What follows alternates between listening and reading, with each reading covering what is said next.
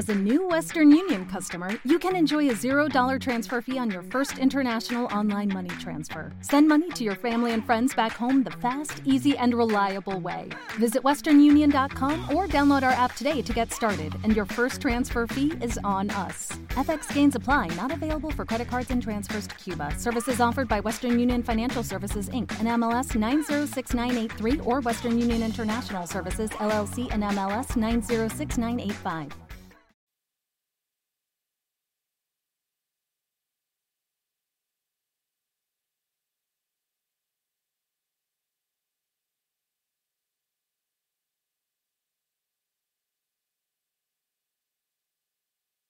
Fabio Costa, ¿cómo estás?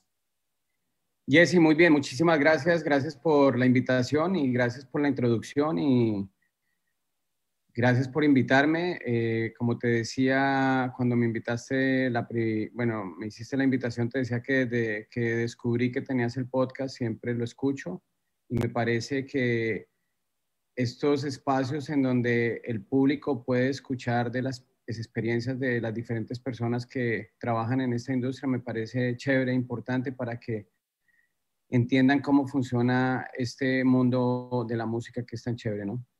Sí, Fabio, la verdad es que sí. Y es, es uno de los objetivos de este podcast, presentar a los grandes personajes eh, que no están en el escenario, a las grandes estrellas que no tienen que estar en el escenario porque la industria es muy grande y es una industria que es una maquinaria muy compleja, que tiene muchas partes y muchas piezas importantísimas, no solo las que cantan o no solo las que bailan. Sí, sí, hay demasiadas personas involucradas y hay mucha gente que seguramente te escucha que quisiera trabajar en esta industria. Por eso me parece bonito lo que haces, porque las historias de las diferentes personas que has entrevistado pueden inspirar futuros ejecutivos, futuros protagonistas, como tú lo dices, de la escena de la música que están tras bambalinas, ¿no? Entonces, nada, gracias y felicidades por esa iniciativa, Jesse. Hombre, Fabio, te conocí en El Paso, Texas, creo, acuérdame, eh, o en, las, creo que fue en El Paso, Texas, eh, por Don Teto, ¿no? Sí, hace años nos conocimos fue en México, pero en el ah, paso, en el paso tuvimos en algún momento un concierto donde fue Moderato y Miranda y era un festival, era un exapari en aquellos tiempos donde se hacían estos eventos, no, no era el festival, era como una fiesta más pequeña porque el festival ustedes tenían, no sé, 15, 16, 17 artistas pero esta fue con Moderato y con Miranda, pero nos conocimos en México, si mal no recuerdo, a través de Ángel Kaminsky. Eh, ¡Ah, claro! Un, gran, un gran, amigo. Eh, en ese momento Ángel estaba en, en, México, él era quien lideraba la compañía Warner y yo estaba manejando una banda de Bogotá de rock que se llamaba Don Teto y tuvimos la oportunidad de hablar contigo, tú nos apoyaste mucho, nos invitaste al, Rock en Exa allá en la Plaza de Toros, que estuvo espectacular.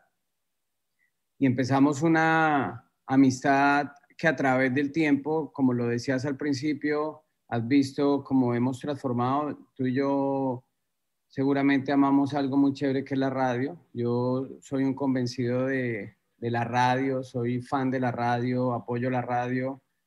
Y durante todos estos años, pues hemos tenido tú y yo ese contacto, ¿no? Gracias a, al negocio de la radio, ¿no? Y a lo importante que es la radio en este mundo de la música. Oye, eh, ¿cómo inicias este, en, este, en este mágico mundo? Yo arranco, Jesse, porque en el colegio, básicamente, cuando llegaba, lo normal que hacía la gente de esa edad era salir a jugar a la calle con sus amigos y mi mamá algún día me dice como, busque algo que le guste que hacer, pero no esté en la calle. Entonces, yo busco unas clases de batería, eh, busco en el periódico un profesor que me quedara en la ruta hacia mi casa, o sea, el bus del colegio me dejaba cerca de las clases de batería y resulta que ese profesor que se llama Orlando Gómez, él era el baterista de una banda de rock de Bogotá que se llamaba Hades, esto fue en el año creería yo como en el año 89 por ahí. Entonces, eh, ahí es donde realmente como que empiezo a trabajar en la industria a la misma vez. Eh, conozco a Óscar Orjuela y a otro muchacho que se, llama, que se llama Rodrigo, que tenían una banda de rock que se llamaba Darnes en Bogotá.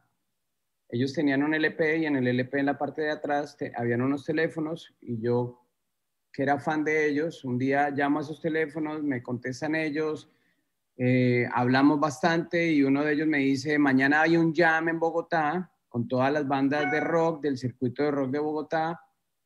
Llame a Roberto Sarmiento, que era de una banda que se llamaba Prácticas Extramuros, y hágase invitar y dígale que yo le di el teléfono. Entonces, ahí es realmente como donde empieza la historia mía. Yo empiezo a trabajar con grupos de rock, yo hago como el curso completo.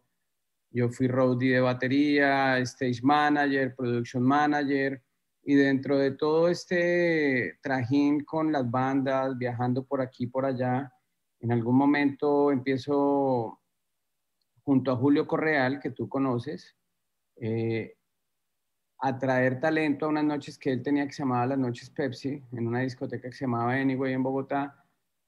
Con Julio empiezo a tener una cercanía, empiezo a trabajar con él y en una gira eh, que él hace de la combinación perfecta, me dice, voy a trabajar con unas bandas de rock, vamos a hacer esto, bla, bla, bla.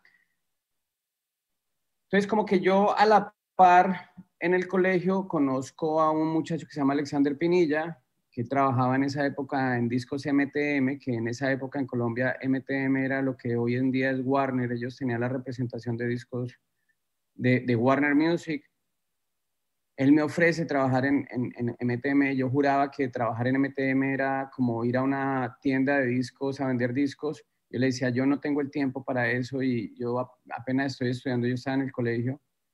Eh, y al año y pico, él entra a trabajar en BMG, me lo vuelvo a encontrar en una discoteca de, de un concierto de auténticos decadentes, me dice, soy en BMG, ¿va a trabajar ahora sí? Le dije, sí, ahora sí. Entonces voy a BMG y ahí arranco a trabajar en, el, negocio discográfico. Eso fue como en octubre del año 1992. Empiezo a trabajar eh, todo ese tema de Culebra de México. En ese momento es cuando nace Culebra y, y ellos tienen La Lupita y tienen Toxodet, BMG tiene Maldita Vecindad, tiene Caifanes. Entonces como que está todo ese movimiento de rock y a la par, Julio está trabajando, empieza a trabajar con los aterciopelados, con la derecha, y como que ahí empiezo a, coger todo ese tema de rock en español por discotecas. En, en, ese momento, el presidente de esa compañía que se llama Francisco Villanueva me dice, yo necesito que usted vaya y trabaje, o sea, olvídese del rock, necesito que usted vaya y trabaje todo lo que no puede sonar en radio, necesito que suene en discotecas.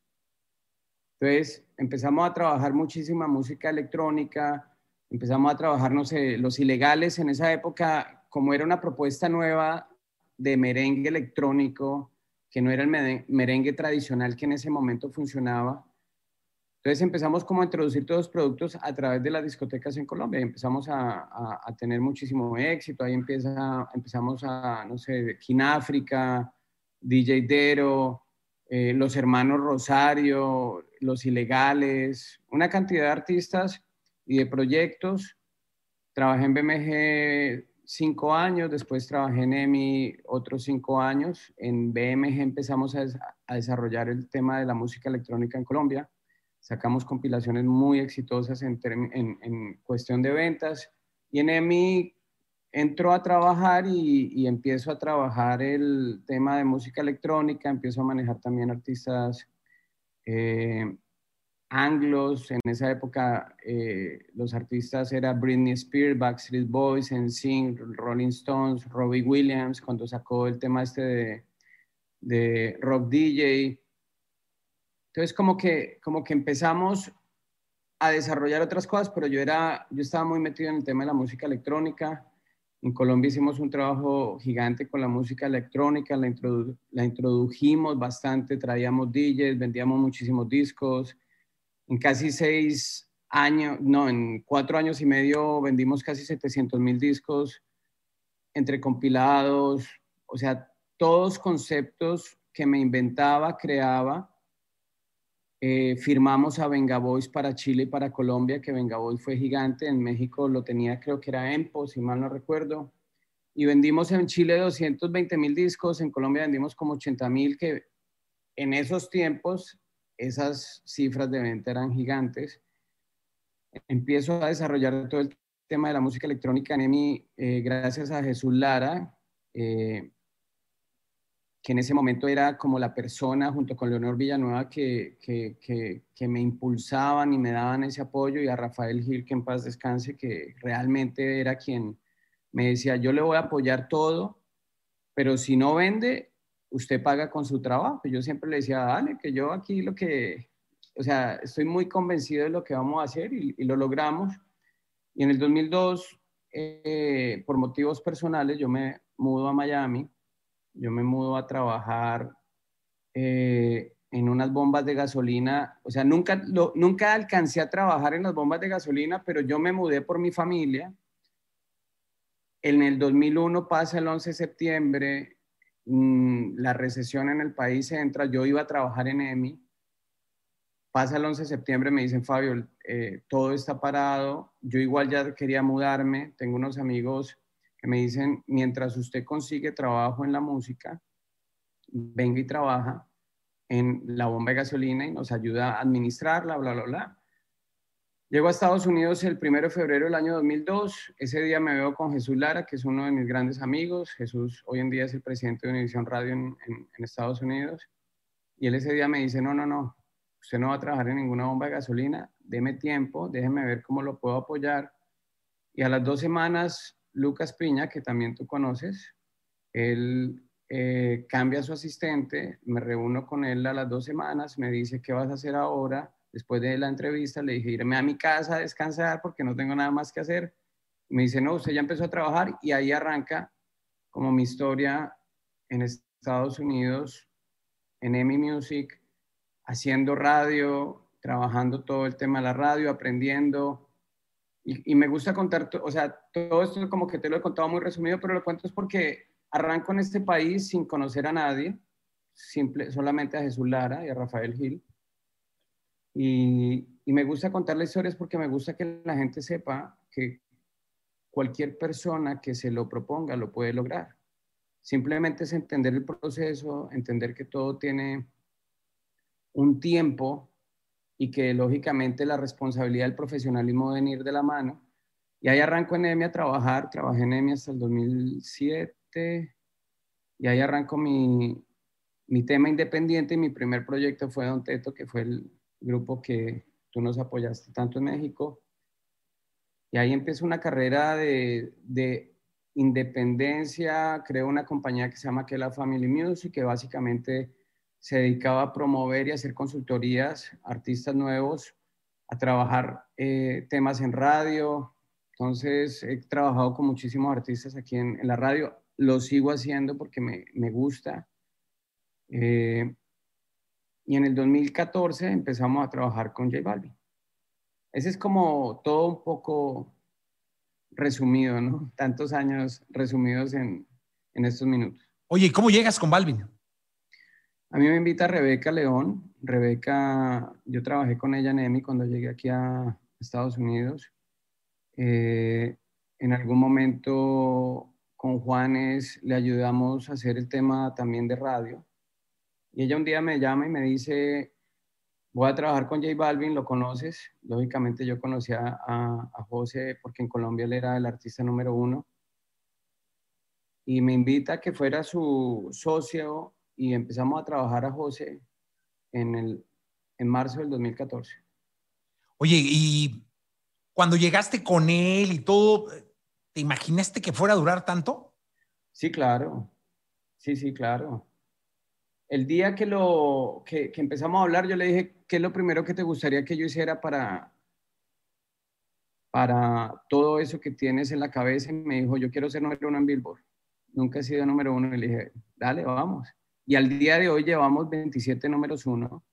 Y el objetivo de este año es lograr el récord del artista con más números uno en Billboard en la lista Latin Play, que es la lista general de la radio latina en Estados Unidos.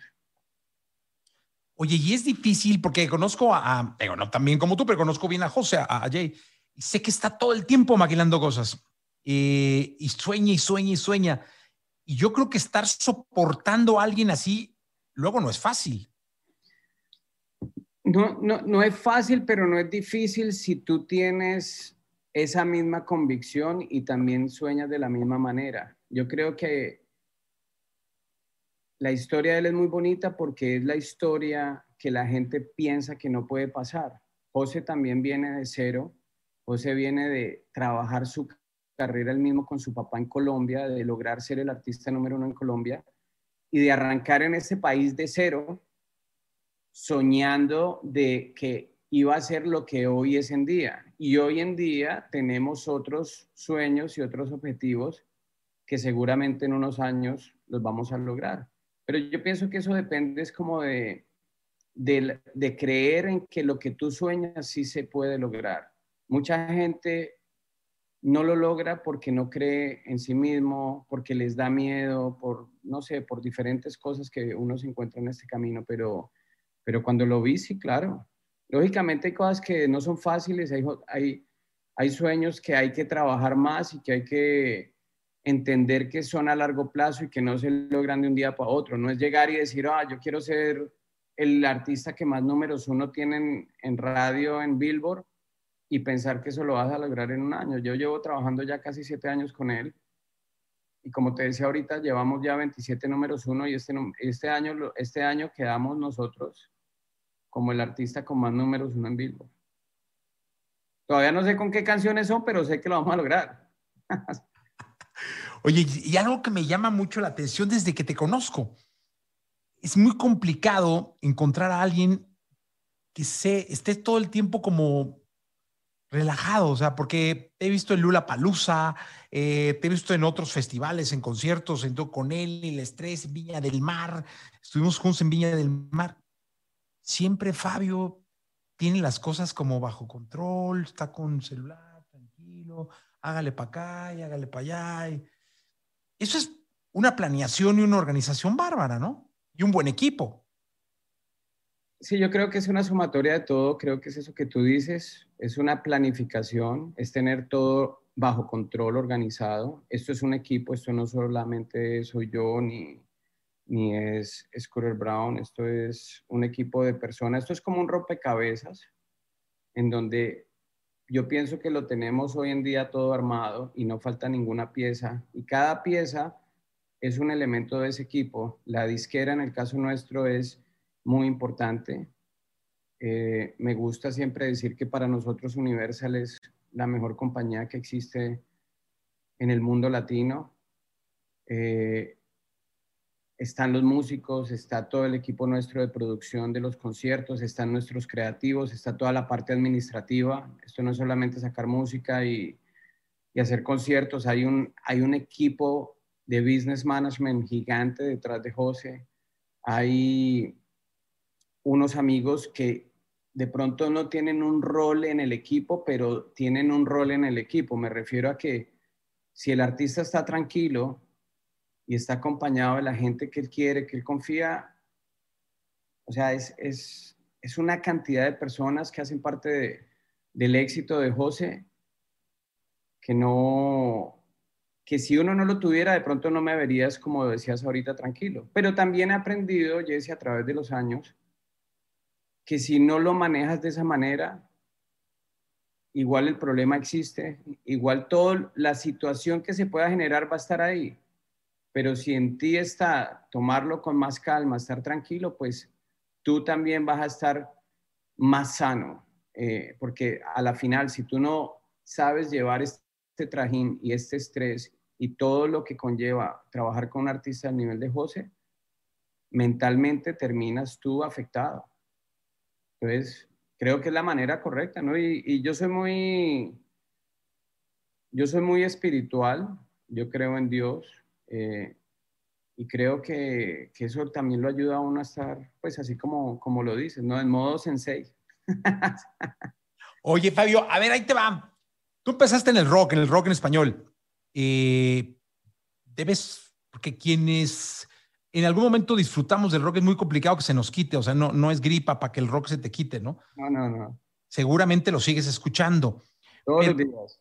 Antes de preguntarte lo que te voy a preguntar, en lo que contestabas, le di una checada al top 50 de, de, Spotify México, eh, que debe estar similar en Latinoamérica. ¿Qué le pasó al rock en español?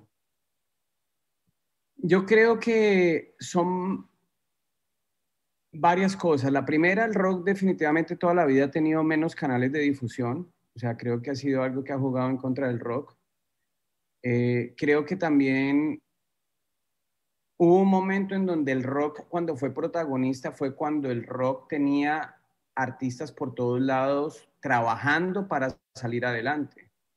México es un ejemplo claro del rock. Yo creo que México fue junto con Argentina en, los 80 finales de los 80 como la maquinaria de creación de artistas de rock más grande que tuvo Latinoamérica.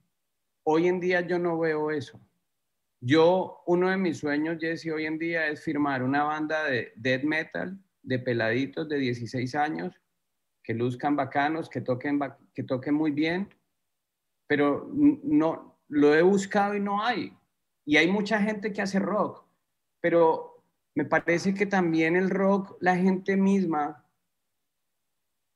del rock, muchas veces no trabajan la música como deberían trabajarla. El rock no se trabaja de una manera y el urbano de otra y el pop de otra.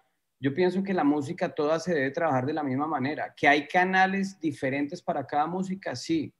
Pero cuando yo trabajaba el grupo de rock, yo siempre decía, yo los tengo que trabajar a ustedes como si fueran Ricky Martin o si fueran RBD, porque si yo voy a ir a que solamente hablen de ustedes en el canal de rock o en el programa de rock de la emisora, que solamente tiene una hora a cada ocho días, es muy difícil. Yo necesito decir y lograr que en esa emisora o en el periódico grande o en el programa de televisión grande hablen de ustedes, porque si no, no vas a salir de ese nicho pequeño que tiene el rock.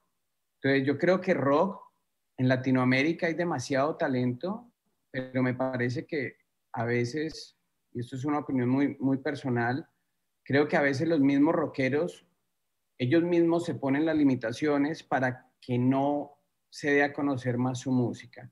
Pero creo que definitivamente el rock eh, tiene una gran oportunidad. Creo que el rock nunca va a morir lo que tú dijiste, el rock siempre está ahí, el rock no es una moda, el rock es rock y rock y, y yo soy muy rockero, a José le encanta el rock, o sea, José empezó con Metallica, con Nirvana, tocando guitarra, tratando de hacer una banda de rock, pero, pero, pero definitivamente el rock tiene menos avenidas, tiene menos canales, tiene menos lugares por donde promoverse y los medios de comunicación son muy importantes, a pesar de que la gente muchas veces piense que ya están en, extinción. Para mí, yo creo que hoy en día los medios es cuando más importancia han adquirido y creo que, que, el rock no, no, no tiene tantos, en, en, algunos países, en otros seguramente sí, en, pero no tiene los mismos canales de difusión que otros formatos de música, ¿no? Si yo te dijera que en diciembre la estación número uno de México, o sea, hablo del mercado del Valle de México, ¿no? Del área metropolitana del Valle de México, que son, bueno, ¿cuál? Millones, 23 millones de habitantes, por ahí, ¿no? Es la Ciudad de México y los, los municipios conexos del Estado de México que la cubren, ¿no? Si yo te dijera que la estación número uno en diciembre, arriba de las gruperas y de las poperas, es de música electrónica, ¿me lo creerías? Sí, claro. Pues lo es. sí, sí. La música electrónica es gigante en el mundo también. Creo que la gente, cuando escucha música electrónica, hay una gran variedad infinita de, de diferentes ritmos, de diferentes esquemas, de diferentes formatos de electrónica y espectacular. México es un país que históricamente siempre ha consumido muchísima música electrónica. Hay artistas, Ina, por ejemplo, en México hace, no sé, 15 años era gigante, cuando no era gigante en ninguna otra parte de Latinoamérica y ella era gigante en Europa. Los primeros festivales grandes de música electrónica fueron en Argentina y fueron en México. Entonces, la compañía esta, Empo, que si mal no recuerdo era el nombre, eh, vendía muchísimos discos en México. Entonces, qué bueno por, por la música electrónica. Oye, y luego siento que eh, estuvieron los DJs muy fuertes en, todo el mundo, ¿eh? Pero luego siento que lo urbano entró tan cabrón que, eh, ¡pum! O sea, hoy en día, eh, ya por ejemplo, Bad Bunny, ya Balvin, que son los dos que, que yo ya están, ya son globales, o sea, ya, ya en Asia, en África, ya son número uno por arriba de todos. Sí, yo creo que el año pasado, no, el año antepasado, discúlpame, eh, fue muy bonito cuando fuimos con José a Ibiza, lograr hacer una residencia en la meca de la música electrónica. Entonces, cuando tú vas a un país como Finlandia y ves gente local que habla otro idioma, no el inglés, sino el idioma que ellos hablan localmente allá, y todos están bailando, tratando de cantar lo que él canta, yo creo que ahí es cuando te das cuenta que la música urbana realmente le llegó a todos los rincones del planeta. O cuando fuimos a Japón, a Tokio, y nos decían, si la gente no baila, eso es normal acá porque los japoneses como que no se mueven mucho, para que no piensen que es que no les gusta su música. Y, y la sorpresa fue ver que cuando empieza a cantar, los japoneses parecían como si fueran colombianos, o sea, bailando y moviéndose. Entonces, cuando tú ves todo eso, sí es muy bonito ver que la música urbana ha, conquistado eh, todas las partes del mundo, pero también, Jesse, me parece que hoy en día hay, más, hay una manera más fácil de tú saber qué suena en cualquier otro país. Entonces, también el tema social de tantas redes sociales, el tema de las plataformas, de que tú puedes oír cualquier canción que tú quieras en cualquier país del mundo, ha permitido también que logremos llegar a todos esos rincones del planeta, ¿no? Oye, ¿por qué si algunas compañías eh, focalizan el trabajo de sus artistas eh, básicamente en Spotify y en YouTube, en las plataformas, le sigue importando la radio? O sea, ¿qué papel tiene hoy la radio? Para mí, yo creo que la radio hoy, Jesse, es más importante que antes, porque es que hoy en día, voy a poner este ejemplo, voy a tratar de hacerlo rápido. En México había una tienda que se llama, eh, bueno, no recuerdo ahorita. ¿Cuál? Mix Up. Mix Up. Mix Up hace 20 años, en las compañías discográficas había un gerente comercial que llegaba y decía, cuáles son los lanzamientos que vienen este mes y tú le decías este, este, este y este. Y esa persona comercial te tenía que decir a ti si van a tener los, vidrios, las góndolas, el, el, display en la caja registradora, si van a tener las góndolas con 100 discos para que cuando tú entraras pudieras ver el disco. Y él venía y decía, yo le tengo todo eso, ahora usted mire a ver qué hace para que esos discos salgan de esas tiendas. Hoy en día para mí las tiendas son las plataformas, en donde con el trabajo que uno hace, lo que uno busca es buscar que el artista tenga esa visibilidad, ya sea en el playlist, ya sea en el cover del playlist, porque a la final la plataforma es un lugar en donde tú puedes encontrar lo que quieras, lo que necesitas es que esa plataforma a ti te dé visibilidad, pero tú tienes que decirle a la gente qué música existe y está funcionando para que vaya y la busque. No todo el mundo consume plataformas. La plataforma tiene un costo y no todo el mundo tiene el dinero para pagar e, ese, ese costo.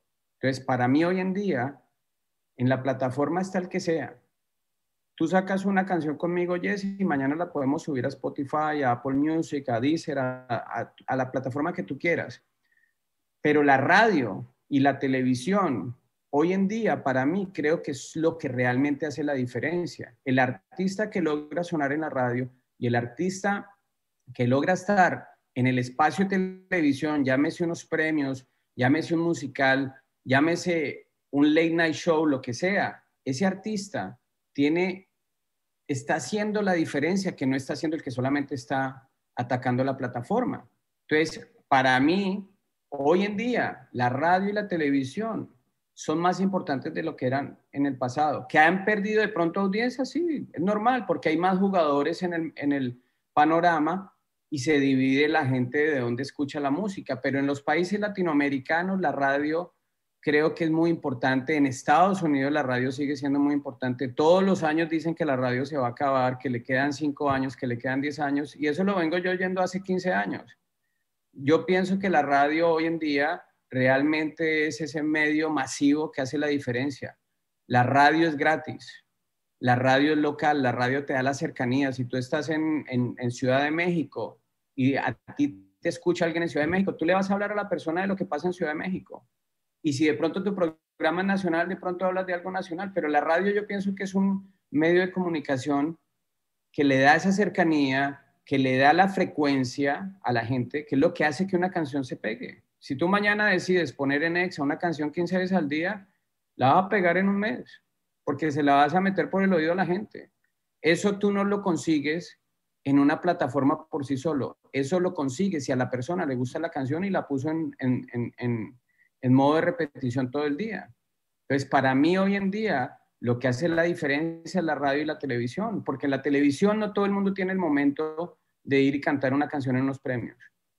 Entonces, si tú ya hiciste un trabajo para que te den ese espacio, ahí es donde la gente te ve, te puede, te puede ver la cara. Y estamos hablando de artistas de pronto no las superestrellas, sino artistas que están en ese proceso de llegar a ese nivel más alto. Entonces, la radio para mí sigue siendo muy importante, sigue siendo el, medio que realmente masifica la música de cualquier formato y creo que, que, es un medio de comunicación que está atravesando por un momento difícil, porque la radio vive de vender pauta y la pauta hoy en día por todas las situaciones que está pasando se ha vuelto más complicado, pues la radio no se va a acabar.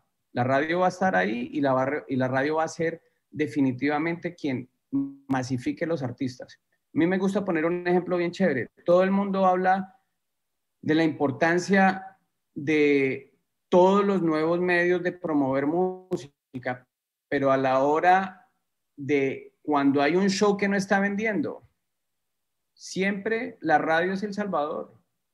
Tú no vendes boletos por YouTube, tú no vendes boletos por plataformas, tú no vendes boletos por redes sociales. Siempre un promotor, Jesse, en cualquier país del mundo, lo que busca para que le ayude a vender boletas es la radio, porque la radio masifica cualquier mensaje. Entonces, yo soy un fiel creyente de que la radio es muy importante y de que la radio se va a mantener por muchos años más. Ahora sí que amén. Oye, Fabio, fíjate que ahora que lo dices, poniendo el, ejemplo del rock en español, eh, hablaste de que México fue cuna de grandes bandas, como lo fue Argentina. Hablo de 80s, 90s, quizá inicio de 2000s. Eh, era México, Argentina, España de pronto, ¿no? Chile, podía ser, este, recuerdo por ahí, este, pero eso no pasa con el reggaetón, eso no pasa con la música urbana. Parece que la música urbana es Puerto Rico y Colombia. Pum, pum, Puerto Rico y Colombia. ¿Crees que algún día salga algún artista mexicano bueno de reggaetón o alguna estrella grande de reggaetón mexicano? Yo sí creo, pero eso también depende de los medios locales en México que los apoyen. Yo te voy a poner un ejemplo. Cuando José empezó a trabajar, hacer música urbana, perdón, era lo mismo algún día va a haber un artista colombiano que vaya y venza o que sea más grande o que se ponga en la industria que es dominada por el pueblo puertorriqueño y todo el mundo no pensaba que eso iba a pasar. Lo que pasó fue que él junto con su papá creyó en su música, lógicamente tenían buenas canciones y fueron, hicieron el trabajo de hormiga y empezaron a crecer el mercado de Colombia que se volvió una bola de nieve imparable. Pero yo creo que México es un país que históricamente es muy rico en cultura y musicalmente ha traído mucha gente gigante al mundo. Entonces, yo creería que sí, pero me parece que es importante que localmente los apoyen. Esto es un proceso, es, es que alguien crea realmente que tiene buena música, que tiene el talento y que orgánicamente los medios se estén dando cuenta que a la gente le está gustando. Yo puedo ir a donde, a, a, ti, Jesse, te digo, mira, tengo a fulanito de Guadalajara, el tipo canta espectacular, abrió las fiestas de octubre, todo el mundo le cantó la canción, pero si tú no ves que realmente hay un fenómeno en la discoteca o en los colegios o en algo, tú no le vas a parar bolas. Entonces, es como un poco de todo, ¿no? Es, es realmente lograr que ese artista mexicano, que el primero que lo haga, lo va a romper gigante, porque México es gigante y es un país que hoy en día es muy importante para la industria de la música. Siempre lo ha sido, pero creo que sí hay todas las posibilidades de un mexicano en la música urbana en un futuro. Oye, eh, uno de los artistas que más me impresionaron en cabina, o sea, ya ves que van a la, cabina, a la radio y cantan, ¿no? Eh, es como una dinámica que establecimos hace mucho tiempo y que ha funcionado muy bien. Ahí ves todo, ¿no? O sea, ves quién sí, quién no, quién, a quién le cuesta trabajo, quién pone el pretexto de la... Es que es muy temprano, este, quién llegue y a la hora que sea, eh, quién se tomó unos para poder cantar, quién... Ahí ves todo. Pero, o te das cuenta de todo. Por supuesto que guardando todas las reservas, eh, uno simplemente se dedica a sacar al aire las canciones y la entrevista, ¿no? Pero uno de los que más me impresionó porque llegó y dije, no, man, ¿qué es esto, cabrón? Tenerlo ahí. Yo lo había visto en algún festival y como que dije, no, hombre, bien, pero cuando lo tuve ahí cerca, un metro, que es como la sala de tu casa, que te cantan en la sala de tu casa, dije, qué fenómeno, qué monstruo. Manuel Medrano. Espectacular. Pero ¿cómo llegó a, ti, Manuel Medrano? Manuel es un artista de Colombia, entonces eh, cuando creamos Vibras, Vibras es un proyecto de cuatro personas que soñaron en tener la compañía de business management y de management más importante de Latinoamérica y estamos en ese proceso. Eh, Manuel siempre, lo que tú decías, es una persona que tiene un talento impresionante, que canta como los dioses. Y en algún momento me enteré que ya había dejado de trabajar con su manager en Colombia. Eh, lo llamé, yo estaba en Nueva York, lo llamé y le dije, oye, me encantaría saber si te interesaría trabajar con nosotros. Y ahí empezaron las conversaciones. Pero lo conocía desde antes. Él es artista de Warner Music. Yo con Warner he trabajado proyectos de radio y uno de los que trabajé en algún momento fue una canción que era La, la, chica que bota fuego con, eh, con Natalia, eh, la niña de la quinta estación, y lo tuve en Houston en una presentación que se le hizo en Univision Radio y ahí tuve la oportunidad como de compartir con él. Entonces, en otras oportunidades, en, no sé, en los Grammy, en, en, eventos que pasaban acá, lo veía, tenemos amigos en común. Entonces, cuando le llegué a hacer el approach para trabajar junto a él, ya había de alguna manera como una relación creada. Empezamos a hablar y, y, y pues logramos trabajar con él. Invito a Jorge Juárez a que sea parte de ese proyecto. Jorgito mexicano que tiene Westwood y que tiene toda la experiencia del mundo trabajando artistas en, en, México y en Estados Unidos. Y ahí empezamos a trabajar con Manuel. Sí, Jorge, que ya estuvo acá en el, en el, en el podcast, por cierto, también. Oye, ¿y qué sigue con Manuel? Eh? Manuel ahorita sigue un disco espectacular. Lo vamos, en este momento estamos como en esa etapa de planeación junto a Warner en México. El disco debe salir antes de el tercer trimestre de este año. Ahorita empezamos a lanzar música. Es un disco con ese sonido que caracteriza y que fue lo que dio a conocer al mundo a Manuel Medrano. Es un disco muy pop, muy bonito, muy, o sea, no sé, diferente, pero, pero, pero excelente. Oye, dime una cosa, eh, Fabio, eh, es, esto que nos pasó como planeta está muy cabrón, o sea, nadie se lo esperaba. ¿no? Todos teníamos planes en el 2020 impresionantes, había giras, festivales, festivales de radio, pero bien, dice, bien dice el dicho, ¿no? Si quieres hacer reír a Dios, platícale tus planes. Sí, sí. Este, de pronto, ¡pum! Paró todo, pandemia, festivales, tras, y nos cambió la forma de ver el negocio. ¿Qué sigue? Yo pienso que lo que sigue es seguir sacando música. Yo pienso que el artista que no saque música se muere. Pienso que la gente está ahí y sigue consumiendo música. Yo pienso que el negocio, lógicamente, se ha habido afectada la parte en vivo, pero el sistema de, de negocio sigue siendo el mismo. Yo pienso que la gente no debe parar de sacar música, hay que seguir sacando producto, hay que seguir mostrándole a la gente que sigue vigente para que cuando llegue ese momento en donde se pueda hacer conciertos y en donde la gente pueda ir a cantar en vivo, la gente tenga muy presente al artista y no diga, pero es que este no volvió a sacar música hace seis meses o siete meses, porque también hoy en día, Jesse, la música va muy rápido. Tú sacas un disco y a los tres o cuatro meses ya el disco parece viejísimo. Hace 20 años, 15 años, tú sacabas un disco y a ti te tomaba un año y medio en desarrollarlo y la gente lo tenía muy presente en la cabeza. Hoy en día los discos se van muy rápido. Entonces, el que no saca música, como dice el dicho, el, camarón que se duerme se lo lleva a la corriente. Entonces, yo creo que lo que hay que seguir es sacando música. Hay que estar preparado para que en el momento que se pueda girar, se pueda girar. Y la única manera de tener éxito en ese momento es que tú seas atractivo para el público y para los promotores que son los que contratan los artistas. Lo que va a ver un promotor es ver cuál es el artista que la gente quiere ver y la manera de que lo quieran ver a uno es sacando música, es seguir actual, es seguir generando contenido, ¿no? Pero creo que, que la realidad hoy en día es la que vivimos, ¿no? La radio sigue operando, los canales de televisión siguen operando, de pronto ya no vas al set a hacer la presentación, a hacer la entrevista, pero igual lo, lo, estás haciendo. Entonces, lo estamos haciendo de una manera diferente, de pronto con las limitaciones de que ya no podemos ir a hacer una entrevista cara a cara, persona en persona, porque igual cara a cara lo, lo haces, como estamos haciendo ahorita esto.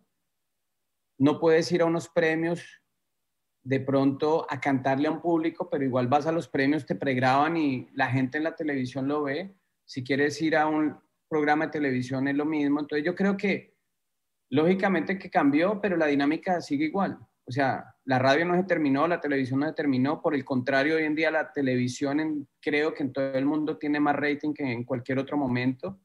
Creo que la radio, a pesar de las dificultades, económicas por, por, el tema de pauta, la radio también, la audiencia sigue ahí. Entonces yo creo que hay que seguir sacando música, creo que los artistas tienen que seguir sacando sus canciones, sus álbumes, para que en el momento que se pueda hacer el show, tengan los argumentos para que sean ellos los que vayan y giren, ¿no? ¿Es un buen momento, eh, Fabio, para empezar a ser artista? Sí, yo creo que sí. Yo creo que yo creo que todos los momentos, siempre y cuando tú tengas un plan y una estrategia, están bien. Nosotros este año vamos a lanzar dos artistas totalmente de cero. Uno se llama Matt Paris, la otra se llama La Gaby. Lanzamos en pandemia dos DJs, uno que se llama Gudelo 888 y otro que se llama DJ Corneto. Y ambos DJs nacieron por la pandemia porque Agudelo 888 era, es un DJ que lo que hacía era hacer fiestas para sus amigos, para celebraciones de cumpleaños y cuando empieza la pandemia lo que él dice es como, oiga, vamos a darle a través de Instagram una hora como de distracción a la gente, porque en ese momento en marzo, como que todo el mundo estaba muy, no había mucha información de lo que estaba pasando todo el mundo realmente estaba encerrado y él empezó a tener una muy buena respuesta del público. Empezamos a tener 6.000, 7.000 personas conectadas cada sábado. Y hoy en día es uno de los DJs más populares que hay. Corneto fue igual. Corneto es un proyecto que nace de la pandemia con un formato musical que venía creciendo muy fuerte en Colombia, que se llama La Guaracha, que seguramente se detuvo un poco por el mismo encierro, porque la guaracha era muy fuerte en las discotecas, Pero ahí hay dos ejemplos de que sí se pueden lanzar artistas de cero, artistas nuevos, y este año vamos a lanzar esos dos que te digo, que seguramente a final de año, si hablamos y miramos qué pasó, vas a decir si valía la pena y si se podían sacar artistas durante todo este proceso de pandemia. Pero repito, tú cualquiera, cualquier cosa que hagas, sea con un artista nuevo, sea con un artista muy establecido, tienes que tener un plan y una estrategia y entender muy bien lo que está pasando. Creo que si lo tienes claro, no tiene por qué salir mal. Oye, Fabio, ¿quién es tu ídolo? Mi ídolo. qué buena pregunta, no sé, déjame pienso. ¿Quién es mi ídolo? Mi papá, yo creo que es uno de mis ídolos. Eh, pero musicalmente, de pronto en, en, términos de música, Axel Rose, me gusta mucho Lal Ulrich, que es el baterista Metallica, eh, Ozzy Osbourne, y en el fútbol me encantaba Maradona, Cristiano Ronaldo, pues, esos son como mis, mis ídolos, ídolos, pues. Oye, ¿y cómo es eh, hablarle a una estrella? O sea, ¿cómo es manejar a una estrella? ¿Cómo es representar a una estrella? ¿Cómo es la comunicación? Porque a ti te tocó todo el proceso de, del, del Balvin que era al Balvin que es.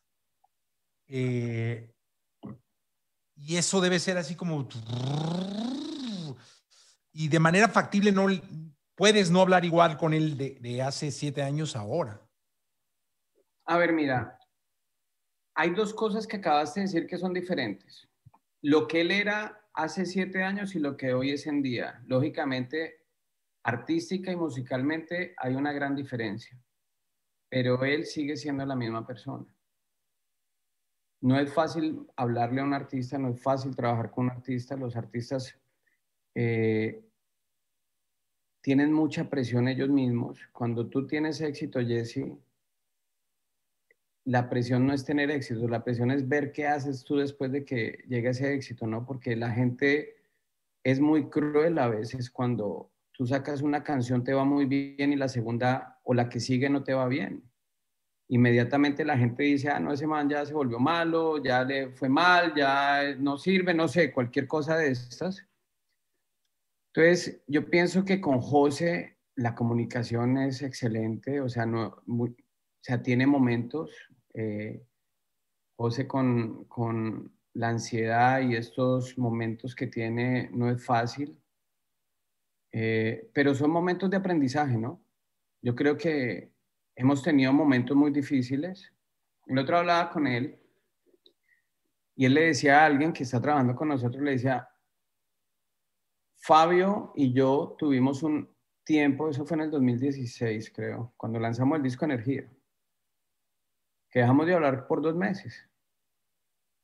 Porque habían cosas que a él no le gustaba hacer, pero yo por tratar de hacer las cosas correctas para él, a veces lo presionaba en cosas que, que, seguramente en, en, ese momento él no quería hacer. Entonces, ya aprendí a que con él, por ejemplo, hay cosas que no se pueden hacer no sé, en, ciertos momentos, porque son sus espacios.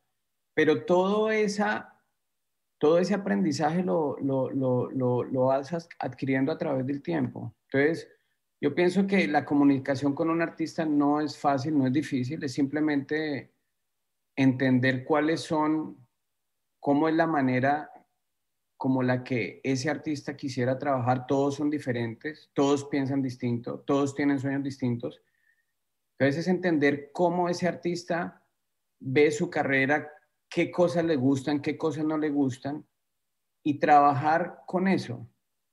Si yo me fuera a hacer las cosas que a él no le gustan o tratar de hacer cosas porque yo pienso que es así, seguramente yo puedo estar en lo correcto, pero si sé que a él no le gustaría hacerlo de esa manera, pues hay que, hay que manejarlo, ¿no? Es, es saber llevarlos y es entenderles su mundo. Todos los mundos son diferentes de cada artista. Entonces, si tú me preguntas cómo una conversación con José es muy diferente a cómo es con Manuel o cómo es diferente con Julieta o cómo es diferente con Julieta Caso o cómo es diferente con Jason Jiménez o es diferente con Corneto o con Agudelo. Todos son mundos distintos. Es simplemente entender su manera de pensar, su manera de trabajar, su manera de hacer las cosas y seguramente si eso tú lo haces de la manera como engranar esos dos mundos, el, de uno y el de la otra persona, todo funciona perfecto, ¿no? Pero no, pero pues no es fácil, pues, pero, pero no es difícil, como decía al principio. Oye, yo a mí me recuerdo mucho un festival de reggaetón que hicimos se, llama se, se llamó Urbánica en el 2015. Espectacular. Sí, que creo que fue de los primeros en México, ¿no? Donde pues llevamos a, a, los que en ese momento estaban funcionando muy, muy bien y me llamó la, la, hay algo que me llamó mucho la atención de, de, de José, tú ya estabas trabajando con él. Sí. Este, pues, el, el, reggaetón es un mundo de glamour, es decir, glamour, este, todo es glamoroso, la, la, la, ¿no? Entonces era, limpien esto, porque si sale, y hay alguien, no, no, no, no sale el cantante, ¿no? Y que no haya nadie, que no sé qué, y, y, y no, no fotos, y no, nadie lo moleste, y, y era un trajín de seguridad, ¿no? Y José eh, lo teníamos en un lugar como a 100 metros del escenario y fuimos por él, fui yo personalmente contigo por él, y camionetas y todo el operativo para el resto de los artistas que, que teníamos establecido, ¿no? Y él dijo, me voy a pie. Nos fuimos caminando, eso te iba a decir, sí. Y yo dije, ¿cómo? Oye, pero ahí están las camionetas. Iba, creo que iba Alfredo Delgadillo con nosotros. Eh, no, no, no, no, no, me voy a pie se fue tomando su refresco. Se paró a tomarse fotos con, todo, el mundo. Cuando entramos, yo tenía preparado un operativo de seguridad con, con, lobos, que le llamamos acá, ¿no? Para que lo llevaran. Son 30 o 40 metros que separan la puerta del escenario, ¿no? 50 metros, no sé. No, no, no, no, no, no, no. Nadie. Sí, sí. Y me llamó mucho la atención y lo primero que yo dije, hijo, ojalá que no cambie.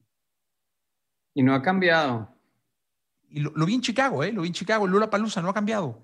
Este, igual, salió tranquilo en una camioneta convencional, este, saludando a todos, llegó al festival a Lula, este, no se encerró en el camerino, ¿no?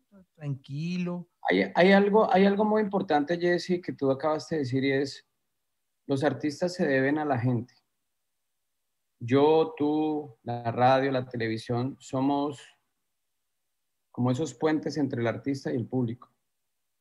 Pero al público uno le debe todo. Y uno también, de alguna manera, le tiene que agradecer a ellos con esos pequeños detalles, como tú decías, se toma fotos con todos esas personas que se quieren tomar la foto con el artista son las personas que escuchan la radio, que escuchan, los, que escuchan las plataformas, que dan los streamings, que ven los videos, que compran las boletas. Y si existe la oportunidad de uno hacerlo, ¿por qué no? O sea, y esto que te estoy diciendo es muy raro, por lo mismo que tú estás diciendo, pero, pero es la manera que, que él ve las cosas. Y creo que la otra tampoco está mal.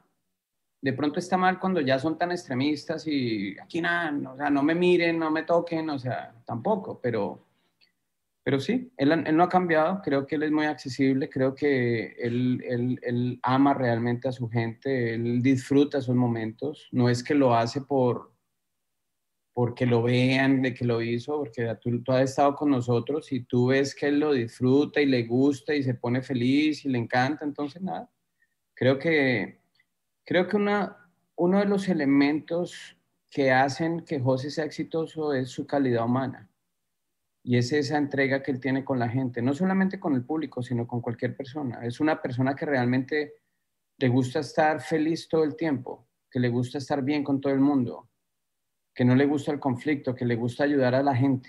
Eso no es, eso no lo ves tú en todo, todo, todo el momento. A él le encanta ayudar a todo el mundo. Y a través de los años nos ha enseñado, creo que no solamente a mí, sino a, a muchas personas del equipo, a entender esa dinámica. Oye, eh, perdón, no, te, te no, no, entonces, creo que, que eso que pensabas de que ojalá no cambie no va a pasar nunca, porque él realmente es así, su alma y su corazón es así como tú lo has visto. Pues sí, la verdad es que sí, y sí lo, lo, he notado y sigue, sigue siendo el mismo. Tres consejos, Fabio, para los que van empezando. Mira, hay algo, hay algo muy importante y voy a dar este ejemplo. Eh, hace un año exactamente, en Miami, antes de que empezara la pandemia, me piden que me reúna con un muchacho que firmó una compañía discográfica. Entonces él me dice, es que quiero que usted me ayude. Entonces le dije, ¿qué firmaste? ¿Cuál es el contrato que tienes con la compañía como para entenderlo? Me dijo, no sé. Entonces yo, le, entonces yo siempre le digo a la gente, el primer consejo es, y me gusta poner ejemplos para que la gente los entienda más fácil. Un gerente o un presidente de una empresa, Jesse, seguramente llegó a esa posición porque entiende todos los procesos que hay de, de, de él hacia abajo.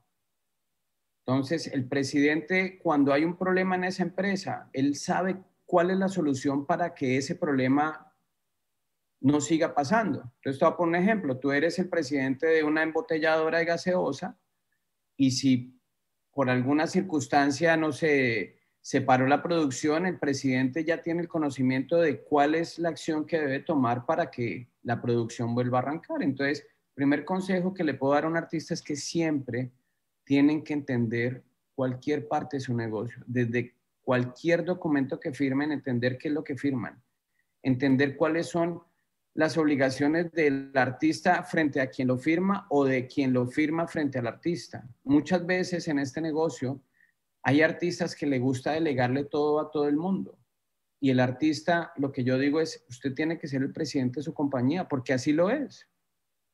Si la persona no entiende cómo funciona cada parte de su negocio, va a ser muy difícil de que se dé cuenta si realmente están haciendo bien o no las cosas.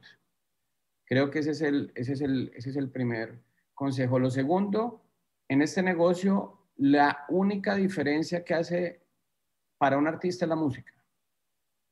Entonces, la música, no todas las canciones son éxitos, porque si todo el mundo sacara éxitos, pues imagínate cómo no, no, no sería lo que hoy es en día. Entonces, muchas veces veo personas que le muestran las canciones a sus personas más cercanas y muchas veces las personas más cercanas no le dicen la verdad a la gente. Entonces yo pienso que cuando una persona tenga un producto, tiene que ir y hacer como un estudio de si la música realmente le puede gustar a la gente. La música es lo que hace la diferencia, Jesse, en ese negocio. Yo a ti te llevo una canción buena y si a ti te gusta, tú me vas a decir quién, quién la canta.